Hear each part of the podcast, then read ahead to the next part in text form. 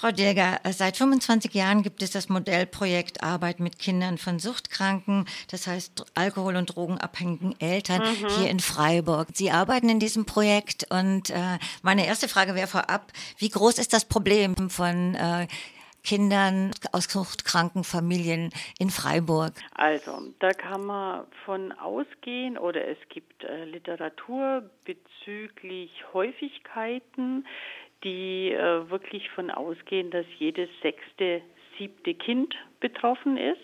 In Freiburg haben wir circa 35.000 Kinder. Und wenn wir jetzt davon ausgehen, es ist nur jedes siebte Kind betroffen, wären es 5000 Kinder. Und wie viele Kinder betreuen Sie oder was heißt betreuen? Ähm, arbeiten Sie zusammen? Also wir zählen unsere Kinder kalenderjährlich und äh, da gibt es verschiedene Rubriken und unter der Rubrik äh, wir haben das Kind zweimal und öfter, also Betonung ist auf öfter gesehen, also das heißt, es ist ein Gruppenkind von uns, haben wir immer etwas mehr als 100 Kinder. Und im Kalenderjahr 2014 waren es 119 Kinder. Also nur um so einen äh, Einblick zu kriegen. Ja. Und die Kinder kommen dann ambulant zu Ihnen und äh, Sie haben verschiedene Angebote für Kinder, aber auch für die Eltern, gell? Genau, die Kinder kommen äh, ambulant in der Regel einmal die Woche zu uns, in der Regel Gruppensetting. Und äh, das dauert eineinhalb Stunden. Wenn besondere Ausflüge oder sowas sind, natürlich auch mal länger. Und ergänzend dazu gibt es, wie Sie richtig sagen, die Elternarbeit, ein erstes Gespräch mit den Eltern bezüglich ihrer Wünsche oder vielleicht auch Sorgen, Ängste und dann äh, fortwährend Elternkontakte, die sich aber auch über das Alter der Kinder ein bisschen bestimmen. Jetzt ist äh, die Vorurteilsstruktur, würde ich ja sagen, das sind bestimmt Eltern aus äh, sozial bildungsferner, schwächeren Familien. Wie ist denn die Zusammensetzung, die soziale von den Kindern, die, mit denen Sie zu tun haben? Das ist äh, schwer zu sagen, also oder es ist äh, nicht pauschal zu beantworten. Pauschal kann ich Ihnen sagen, von rechts nach links, von links nach rechts, von oben nach unten. Also je nachdem, was wir als oben oder unten ansiedeln wollen. In der Tat haben wir natürlich viele Eltern, die einfach wenig finanzielle Möglichkeit haben. Also sei es, weil das Suchtmittel viel kostet, sei es, weil sie wirklich bildungsfern und von dem her in der Regel auch ohne Arbeit leben. Aber wir haben äh, genauso gut Kinder, die in einem Akademikerhaushalt aufwachsen, die diesbezüglich keine Sorgen haben. Also das heißt, es geht durch alle gesellschaftlichen ja, Schichten. Auf jeden ja. Fall. Und Zumal wir ja auch äh, offen sind seit ein paar Jahren für Kinder von psychisch Kranken. Suchterkrankung genauso wie eine andere psychische Erkrankung äh, ist nicht an eine gewisse oder bestimmte gesellschaftliche Schicht gebunden, sondern kann einfach in jeder Familie auftreten. Die Kinder selber haben ja wahrscheinlich auch, viele von ihnen haben wahrscheinlich auch traumatische Hintergründe, viele Gewalterfahrungen. Was sind denn die Auswirkungen äh, auf Kinder, die einem, mit Eltern, also Vater oder Mutter, mit Suchterkrankungen aufwachsen? Kann man das sagen?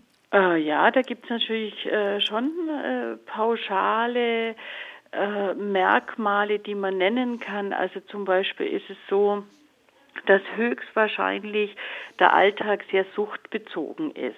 Ja, also es, es dreht sich darum, wann braucht wer was und woher kriegt er oder sie es. Und es dreht sich vielleicht nicht primär um die Bedürfnisse der Kinder. Vielleicht haben wir zusätzlich eine Vernachlässigung, ob das jetzt eine Vernachlässigung ist im Sinn von äh, Tag-Nacht-Rhythmus äh, ist gestört, ob das eine Vernachlässigung ist bezüglich äh, witterungsgemäßer Kleidung oder ob das nur eine Vernachlässigung ist im Sinn von ich äh, frage nicht nach oder ich kümmere mich nicht äh, drum oder kann mich gerade nicht drum kümmern was du Kind eigentlich gerade für Bedürfnisse hast, das sei dahingestellt. Ziemlich sicher haben wir es mit einer sozialen Isolation zu tun. Suchterkrankung, psychische Erkrankung ist eine immer noch stigmatisierte Erkrankung. Die Familie hat ein Bedürfnis dran dabei, dass das ein Familiengeheimnis bleibt. Also das Kind hat nicht leicht die Möglichkeit, darüber zu sprechen. Das hat ja auch wahrscheinlich viel mit Beschämung zu tun. Ja, ja, Scham ist ein ganz großes Thema, ganz wichtig, was Sie, was Sie ansprechen. Ist aber auch ein Thema, dass es zum Beispiel in äh, den Familien häufig viele Versprechen, auch durchaus aus dem Gefühl, Mensch, ich habe das vor, ich plane das, ich will es gut machen, aber einfach letztlich viele nicht eingelöste Versprechen gibt. Das bekannteste ist, ich höre jetzt auf. Ja. Das bringt für die Kinder Ängste mit sich, Unsicherheiten. Es gibt viel Instabilität. Und was wir einfach in den Familien auch oft haben, für die Kinder oft haben, ist, dass die Kinder eine Verantwortung übernehmen müssen, die wir als nicht kindgerecht bezeichnen. Also für, für die Mama die Arzttermine vereinbaren, die kleineren Geschwister im Kindergarten abholen, das kann, das kann toll sein. Also Kinder lieben es auch, Verantwortung zu übernehmen. Aber wenn das natürlich ihre Aufgabe wird und da Spaß, Freizeit, Schularbeit, wie auch immer hinten ansteht, dann ist es das, was wir mit nicht kindgerecht meinen. Dann können die auch nicht wirklich Kinder sein und das genau. reicht sich später vermutlich. Das genau. reißt ja so Löcher ja. in die Seele. Ja. ja. Und ganz wichtig ist vielleicht auch noch, deshalb bieten wir so gerne Gruppenangebote an, dass Kinder eben über diese Stigmatisierung, über diese soziale Isolation oftmals denken, es geht nur mir so, also ich habe ein Einzelschicksal. Und weil Schuldzuweisungen in den Familien einfach auch ganz, ganz großes Thema ist, ich bin selber schuld dran, also ich habe ein selbstverschuldetes Einzelschicksal.